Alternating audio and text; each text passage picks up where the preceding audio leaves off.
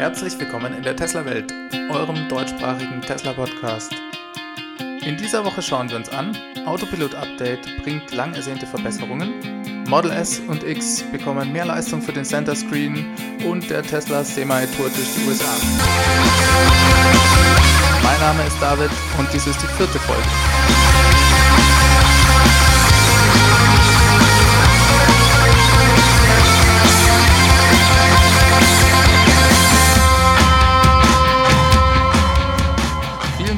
Wieder einschalten. Freue ich mich sehr darüber. Wir fangen gleich mit den wichtigen und interessanten News an. Und zwar gab es ein Autopilot-Update. Tesla ist gerade dabei, die Version 2018.10.4 auszurollen. Diese wurde von Tesla gar nicht als großes Update angekündigt, sondern im Changelog steht nur, dass es kleinere Verbesserungen mit sich bringt und ein paar Bugs beheben soll. Allerdings haben viele Fahrer von Fahrzeugen mit Autopilot Hardware 2 und 2,5 von deutlichen Verbesserungen berichtet, gerade was Autosteer angeht. Es gibt jetzt viel weniger Schlangenliniengefahre. Der Spurwechsel ist super smooth anscheinend und überhaupt reagiert das ganze System auch viel besser auf vorwegfahrende Autos zum Beispiel. Das heißt, wenn vorwegfahrende Autos die Geschwindigkeit ändern, wird das viel besser angepasst. Insgesamt gibt es also einen Riesensprung nach vorne. Es handelt sich aber immer noch nicht um die verbesserte Autopilot-Funktionalität, die ja angekündigt wurde von Tesla. Aber ähm, man kann wohl jetzt mit Fug und Recht behaupten, dass das System besser funktioniert als die AP1-Hardware. Nur noch mal zur Erinnerung, das hatte ich ja in einer der letzten Folgen auch schon mal erwähnt. Tesla hat ja in den älteren Fahrzeugen mit Autopilot 1 ein System von Mobileye verbaut. Da haben sie das System sozusagen eingekauft. Tesla hat mit Mobileye dann die Zusammenarbeit aber eingestellt und die Chips ersetzt und hat ein komplett eigenes System aus dem Boden gestampft. Nachdem Mobileye selber an dem System jahrzehntelang entwickelt hat, kann man sich vorstellen, dass es für Tesla natürlich ein Riesenaufwand ist, sowas in kürzester Zeit aus der Luft zu zaubern. Daher sind sie auch massiv im Hintertreffen gewesen, was eben diese Gleichheit dieser beiden Systeme angeht. Das heißt, Autopilot 1 war ganz, ganz lange einfach immer noch besser als der Autopilot 2. Das ist aber jetzt erledigt mit diesem Update. Was aber eigentlich noch aufregender ist, das neue System von Tesla funktioniert ja mit einem neuronalen Netz, das immer weiter dazulernen kann. Und Tesla hat jetzt eben angefangen, mit diesen Updates hier dieses neuronale Netz als Basis für den Autopiloten zu verwenden. Das heißt, ab jetzt lernt das System immer weiter und wird auch immer besser. Wir erhoffen uns weitere und bessere Funktionalitäten, die jetzt sehr schnell kommen sollten durch die Daten, die quasi von den im Einsatz befindlichen Tesla-Autos jetzt konstant gesendet werden, wird dieses neuronale Netz immer mehr gefüttert und kann eben dadurch immer mehr Erfahrung sammeln und das System weiter und weiter verbessern. Davon erhoffen sich Tesla, Elon Musk und aber auch alle Leute, die Teslas besitzen oder Fans sind, sehr, sehr, sehr viel und wir sind sehr gespannt, wie das weitergeht. Ich glaube, das wird jetzt richtig spannend die nächsten paar Monate. Dann gab es noch ein weiteres wirklich wesentliches Upgrade und zwar für Model S und Model X. Die haben nämlich still und heimlich neue Prozessoren für die Media Unit bekommen. Dadurch beseitigt Tesla einen ganz wesentlichen Vorteil, den das Model 3 zu Model S und X hatte, nämlich einen super reaktiven Mittelkonsolen-Touchscreen das hat bei Model 3 wirklich sehr, sehr viele Leute fasziniert, dass das einfach flüssig läuft, dass man nicht warten muss, dass es sehr reaktiv ist. Da ist die Hardware von Model S und X wirklich ein bisschen in die Jahre gekommen, gerade was auch die Karten angeht. Bisher wurden da Chips von Nvidia, und zwar Tegra-Prozessoren verbaut. Bei Model 3 ist Tesla da auf schnelle Intel-Prozessoren umgestiegen. Im Prinzip trennt Tesla dort auch komplett zwei Systeme. Das heißt, alles, was mit Autopilot zu tun hat, sind eigene Prozessoren von Nvidia, sind im Prinzip Grafikprozessoren, die auf ja, Automotive-Bereich abgestimmt sind. Und für diese Media Unit hat Tesla eben beim Model 3 Prozessoren von Intel im Einsatz. Es ist nicht hundertprozentig sicher, dass es jetzt dieselben sind. Ich habe da unterschiedliche Meldungen gehört. Aber ich denke, im Rahmen von der Vereinheitlichung bei der Produktion dürften das eigentlich schon dieselben sein. Ich denke, das ist wichtig, dass Tesla das gemacht hat und war auch klar, dass das kommen muss. Model X und Model S sind ja einfach die beiden Top-Modelle und es kann nicht sein, dass das Model 3 da einen besseren Touchscreen drin hat und einfach schneller ist. Das heißt, ein logischer Schritt. Schön, dass das jetzt da ist. Dann machen wir gleich mit noch einem Upgrade weiter. Und zwar hat das Model 3 beheizbare Rücksitze über ein Over-the-Air-Update bekommen. Das heißt, die Sitze waren natürlich schon verbaut, aber das wurde jetzt über eine Softwarefunktion aktiviert und man kann jetzt eben die Rücksitze beheizen. Ich denke, das wird bei dem Premium Package dabei sein und vermutlich in der Standardversion dann nicht. Model 3 Besitzer werden sich freuen, dass dieses Feature jetzt endlich aktiv ist.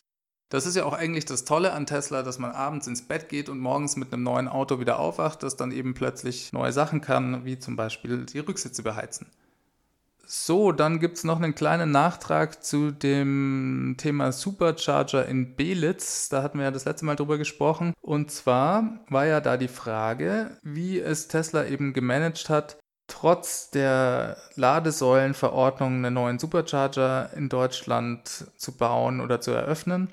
Jetzt gab es dann noch weitere Berichte, die ich gelesen habe, in denen es heißt, dass es dort ein bestimmtes Schild gibt. Und zwar steht da wohl ein rotes Schild, wo drauf steht, nur für Tesla-Fahrer während des Ladezugangs zugänglich. Jetzt ist die Frage, was soll dieses Schild? Es gibt einen Absatz in dieser Ladesäulenverordnung, der nochmal definiert, was ein öffentlicher Ladepunkt ist und was nicht. Und dort steht, wird der Zugang dagegen nur einer von vornherein bestimmten oder bestimmbaren Personengruppe eingeräumt, liegt kein öffentlich zugänglicher Ladepunkt im Sinne dieser Verordnung vor. Vermutlich ist das genau Sinn und Zweck dieses Schildes, nämlich diese bestimmte Personengruppe einzuschränken und dadurch sich der Definition als öffentlichen Ladepunkt zu entziehen die Ladesäulenverordnung schreibt ja vor, dass ein öffentlicher Ladepunkt zwingendermaßen einen CCS-Stecker mitbringen muss. Und zwar heißt das nicht, dass da einfach an der Ladestation auch noch eine zusätzliche Säule mit dem CCS-Stecker sein muss, sondern dass jeder Ladepunkt wirklich so einen Stecker besitzen muss. Das ist für die Supercharger ein Problem. Und Tesla versucht anscheinend jetzt mit diesem Schild dagegen vorzugehen. Dann hatte ich ja auch schon gesagt, dass es dort auch noch eine Schranke zu geben scheint.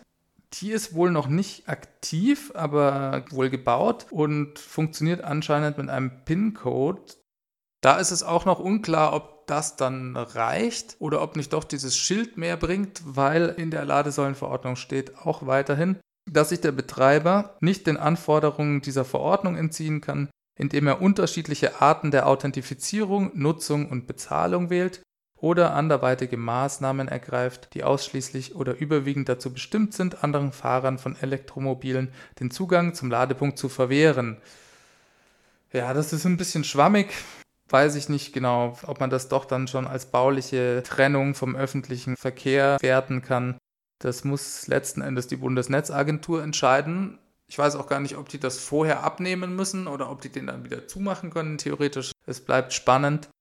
Laut Tesla.com soll es ja in Deutschland fünf neue Supercharger in 2018 geben. Das heißt, sie wollen fünf weitere bauen und ja, wir werden sehen. Dann gab es eine Ankündigung von VW.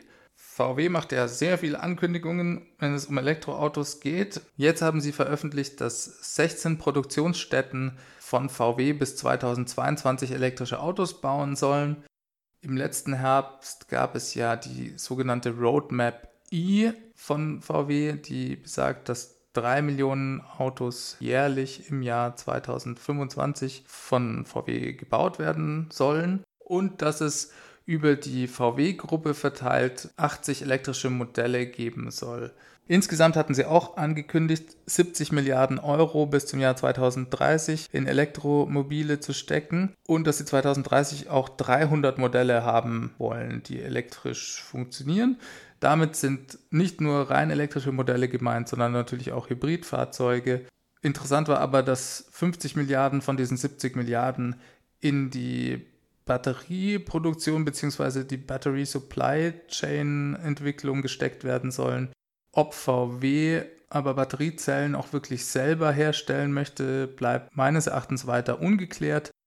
Da gibt es immer mal wieder so Gerüchte. Es gibt auch zum Teil Aussagen von VW, die darauf hinweisen, dass es theoretisch Sinn machen könnte, selber Batterien herzustellen oder Batteriezellen herzustellen. Zum Beispiel hat der Ulrich Eichhorn, das ist der Head of Research and Development von VW, behauptet, dass im Jahr 2025 VW alleine schon 200 Gigawattstunden Batteriezellen bräuchte, um seine Autos zu versorgen. Das ist schon doppelt so viel, wie die Gigafactory 1 in Nevada bauen will. Wir sind sehr gespannt, wie das weitergeht. Mercedes hatte auch noch eine kurze Ankündigung gemacht, dass sie 120 Millionen Dollar in eine Batteriefabrik in Thailand stecken wollten. Das war auch mit dem Partner, und zwar TAP ist der Partner. Das heißt, sie stellen auch da wohl die Zellen nicht selber her. Um nochmal auf VW zurückzukommen, das sind riesige Investments. Das ist auch schön, dass sie das machen und das wird auf jeden Fall Auswirkungen auf die gesamte Branche haben. Man muss das Ganze allerdings auch in Relation ein bisschen sehen.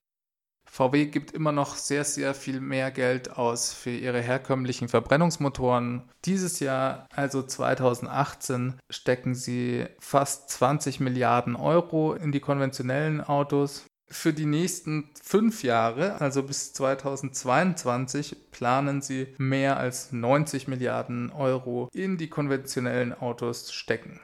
Im Klartext heißt das also, dass VW nicht voll auf die elektrische Schiene setzt, sondern dass ein langsamer Übergang werden wird. Wir werden sehen, ob sie damit richtig fahren. Ich bin überzeugt, es wird deutlich schneller gehen, als es ihnen am Ende lieb ist. Schlicht und ergreifend, weil ich der Meinung bin, dass durch die fallenden Batteriepreise es in ein paar Jahren schon einfach keinen Sinn mehr macht, einen Verbrennungsmotor zu bauen, beziehungsweise ein Auto zu kaufen, das einen Verbrennungsmotor hat. So, dann hat sich die Regierung von Shanghai gemeldet. Und zwar haben sie in einer Meldung an Reuters bekannt gegeben, dass sie immer noch in Verhandlungen mit Tesla stehen, was eine Fabrik von Tesla in China angeht. Das schien ja so, als würde es scheitern, nachdem China ja darauf besteht, dass Autohersteller, die in China produzieren, das in einem Joint Venture mit einer chinesischen Firma tun müssen. Tesla hatte, wie gesagt, da überhaupt keine Lust drauf Shanghai sagt jetzt, es ist noch nichts entschieden, wir sind weiter in Gesprächen, alles ist gut. Ich bin mal auf die Einigung gespannt. Wäre ja echt ein Hammer, wenn Tesla als einziges Automobilunternehmen das durchsetzt, da wirklich die volle Kontrolle über die Produktion zu behalten. Dann gab es noch eine Reihe von Meldungen über den Tesla Semi-Truck. Und zwar ist der in den USA unterwegs wie ich in der letzten Folge berichtet hatte, gab es eine erste Fahrt am 7. März zwischen der Gigafactory 1 in Nevada zur Tesla Factory in Fremont. Das sind so 256 Meilen ungefähr. Dort tauchten die Prototypen auch zwei Tage später dann wirklich auf. Überraschender war aber, als am 13.03. dann plötzlich ein Prototyp in St. Louis auftauchte. Das ist 2000 Meilen entfernt von Fremont Später stellte sich dann heraus, dass dieser Prototyp bei Anhäuser-Busch zu Besuch war. Und zwar ist das eine Brauerei, die auch das Budweiser herstellt und letztes Jahr 40 Tesla Semi-Trucks bestellt hatte. Die waren dort also zum Kundenbesuch und haben dort den Prototypen vorgestellt. Vielleicht macht Tesla ja gerade so eine Art Rundtrip und fährt zu allen Kunden, die Vorbestellungen getroffen haben. Es gab ja auch noch deutlich größere Bestellungen als jetzt die von Anhäuser-Busch. Ich kann euch empfehlen, mal ein bisschen im Internet zu schauen. Bei Electric gab es da zum Beispiel ein paar schöne Fotos zu sehen von diesen parkenden Prototypen vor der Brauerei. Dort konnte man auch sehr gut die Motoren sehen. Es gibt ja vier Motoren an der Rückachse. Das sind Model 3 Motoren. Wie gesagt, da gibt es ein paar sehr schöne Fotos. Ansonsten gibt es noch zu berichten, dass später dieser Prototyp an der Straße in Missouri gesehen wurde, wie er am Straßenrand steht und vermutlich liegen geblieben ist. Da gab es dann gleich ein Feuerwerk in den sozialen Medien, die gleich berichtet haben, ja, dass er eben nicht mehr funktioniert. Zum Teil mit sehr viel Häme und sehr viel Freude. Das ist natürlich relativ albern, weil es handelt sich ja um Prototypen und Tesla versucht ja gerade an die Grenze zu gehen und zu schauen, was geht. Und also selbst wenn er liegen geblieben wäre, wäre das eigentlich nur normal und eigentlich was Positives, weil sonst können sie ihn auch nicht verbessern. Tesla hat sich doch dann noch genötigt, ein Statement rauszugeben auf Anfrage, wo sie sagten, dass er aber gar nicht liegen geblieben sei, sondern dass sie einfach ein paar Tests gemacht haben. Wie dem auch sei, man versteht nicht so ganz, wieso Leute dann da so abgehen. Also das hat zum Teil schon an so Hassbotschaften dann an Tesla und an Elon Musk gegrenzt.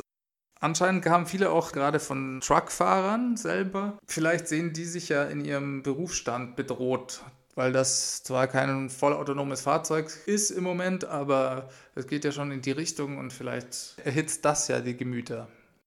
Dann gibt es noch was Neues von Audi und zwar hat Audi den Startpreis des e-tron Quattros bestätigt. Dieser liegt bei 80.000 Euro. Audi sieht den e-tron ja zwischen dem Audi Q5 und dem Audi Q7 liegen.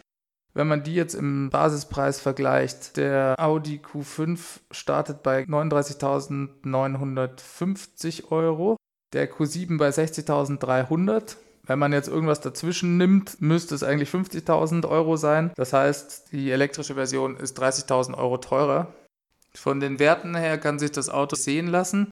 Audi gibt die Reichweite von über 500 Kilometern an. Allerdings ist es der NEDEC-Wert, beziehungsweise auf Deutsch heißt der NEFZ. Das Auto hat eine 95 Kilowattstunden Batterie, drei elektrische Motoren mit einem Maximaloutput von 320 kW. Es gibt sogar einen Spitzen-Output von 370 kW kurzfristig. Das Auto beschleunigt damit von 0 auf 100 in 4,6 Sekunden, fährt 210 Spitze, und kann schnell geladen werden mit 150 kW. Ich denke, in Deutschland wird das Fahrzeug trotzdem vermutlich einen härteren Stand haben als vielleicht jetzt in stark subventionierten Märkten wie Norwegen. Einfach weil es 30.000 Euro teurer ist als das vergleichbare Benzin- oder Dieselfahrzeug. Nach wie vor fehlen ja auch die Schnellladesäulen flächendeckend.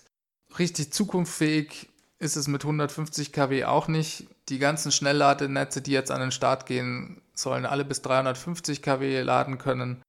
Und 210 Spitze ist vielleicht dann auf deutschen Autobahnen für so ein dickes SUV auch nicht genug. Auch wenn es eigentlich eher in der I-Pace-Klasse ist, wird es sicherlich auch mit dem Model X verglichen werden. Wenn man jetzt da eine vergleichbare Akkugröße nehmen will, muss man eigentlich den 100D anschauen. Der hat 565 Kilometer Reichweite nach dem NEFZ-Wert, fährt allerdings 250 Spitze beschleunigt ein bisschen langsamer von 0 auf 100 in 4,9 Sekunden und kostet eine ganze Ecke mehr, nämlich 110.800 Euro. Jetzt ist halt die große Frage, und das haben wir beim iPace auch schon gesehen, was ist denn in der Basisausstattung mit drin? Beim Model X sind ja in dieser Version schon sehr, sehr viele Features mit drin, die bei anderen erst als Upgrade mit dazugekauft werden müssen. Bleibt also spannend, wie dann wirklich der letztendliche finanzielle Vergleich sein wird. Das Model X ist natürlich ein viel größeres Auto, von dem her hinkt der Vergleich eh ein bisschen.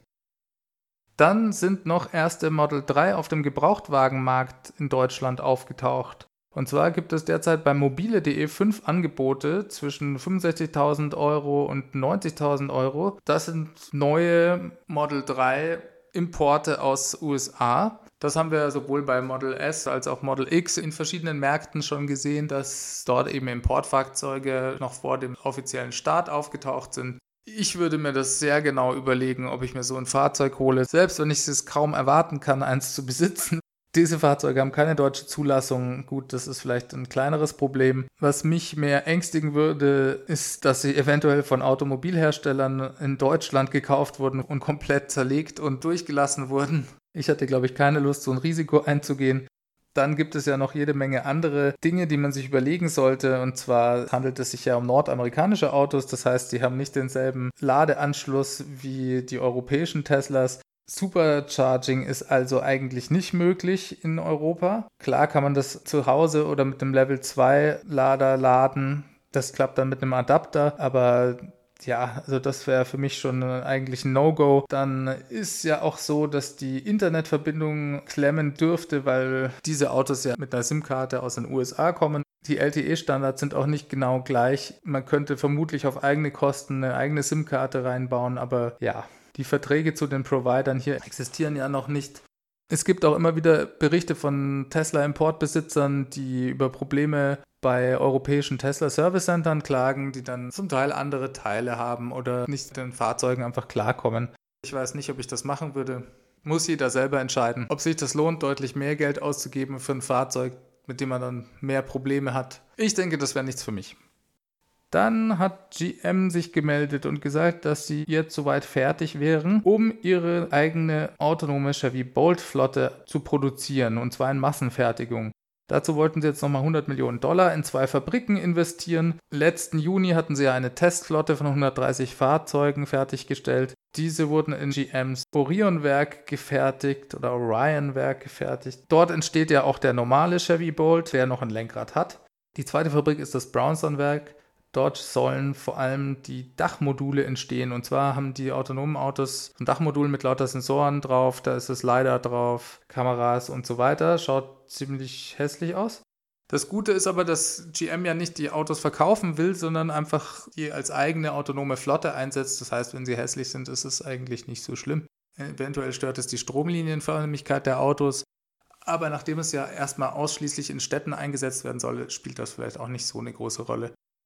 Die ersten vollautonomen Fahrzeuge ohne Lenkrad, Gas- und Bremspedale hat ja eigentlich Google gezeigt und zwar schon 2014 bei ihren Google X Labs. Dort wurden diese vorgestellt und gehören jetzt auch zu dem Spin-off Waymo und die beiden kämpfen sozusagen gerade darum, wer als erster diese vollautonome Flotte an den Start bringt. Es wird sehr spannend nächstes Jahr und wir werden sehen, wie sich das entwickelt. Die 130 Fahrzeuge fahren übrigens schon in San Francisco durch die Gegend und fahren GM-Mitarbeiter von A nach B. Das wird sicher eine Umstellung, wenn man im Straßenbild dann einfach mehr und mehr Fahrzeuge sieht, die keine Fahrer mehr haben und auch kein Lenkrad. Sehr, sehr spannend. Mal sehen, ob das dann 2019 schon klappt. Dann gab es noch eine Meldung hier aus Europa. Die Basler Polizei bestellt sieben Tesla Model X 100D mit einem Gesamtwert von einer Million Schweizer Franken. Das sind ungefähr 850.000 Euro. Tesla-Fahrzeuge sind ja bei Polizei sowieso relativ beliebt. Auch in verschiedenen Bundesstaaten in den USA gibt es das schon. Kanada will, glaube ich, in Ontario auch welche bestellen. Jetzt sind also die Schweizer mit dabei. Von den Anschaffungskosten her liegt das ungefähr 50 Prozent über einem Dieselfahrzeug. Allerdings argumentiert die Basler Polizei, dass die Teslas niedrigere Gesamtkosten haben. Zusätzlich hat der Basler Polizei besonders gefallen, dass die Autos eben durch Updates zukunftsfähig bleiben. Sie reden von einem Laptop auf Rädern, den sie dort anschaffen. Natürlich gibt es jede Menge Kritiker, die auch sagen, solche Fahrzeuge wurden polizeilich noch nie eingesetzt und man weiß gar nicht, ob das überhaupt möglich ist. Ich denke, eine kleine Flotte von sieben Fahrzeugen kann ja nicht schaden, um das mal auszuprobieren. Es ist ja nicht so, als ob jetzt die gesamte Polizei nur noch mit Model X unterwegs ist. So, dann sind wir schon wieder am Ende. Vielen Dank fürs Einschalten. Hinterlasst mir doch bitte eine Bewertung auf iTunes. Das würde mich sehr freuen. Der Podcast sollte auch ab nächster Woche über TuneIn verfügbar sein. Da hatte mich Nie aus dem TFF-Forum darauf hingewiesen. Vielen Dank nochmal. Dann könnt ihr den Podcast auch in eurem Tesla hören. Ansonsten könnt ihr mir auch gerne Anregungen und Feedback per E-Mail zukommen lassen. Die Adresse ist feedback at teslawelt.de. Macht's gut, bis zum nächsten Mal. Euch eine gute Woche. Ciao, ciao.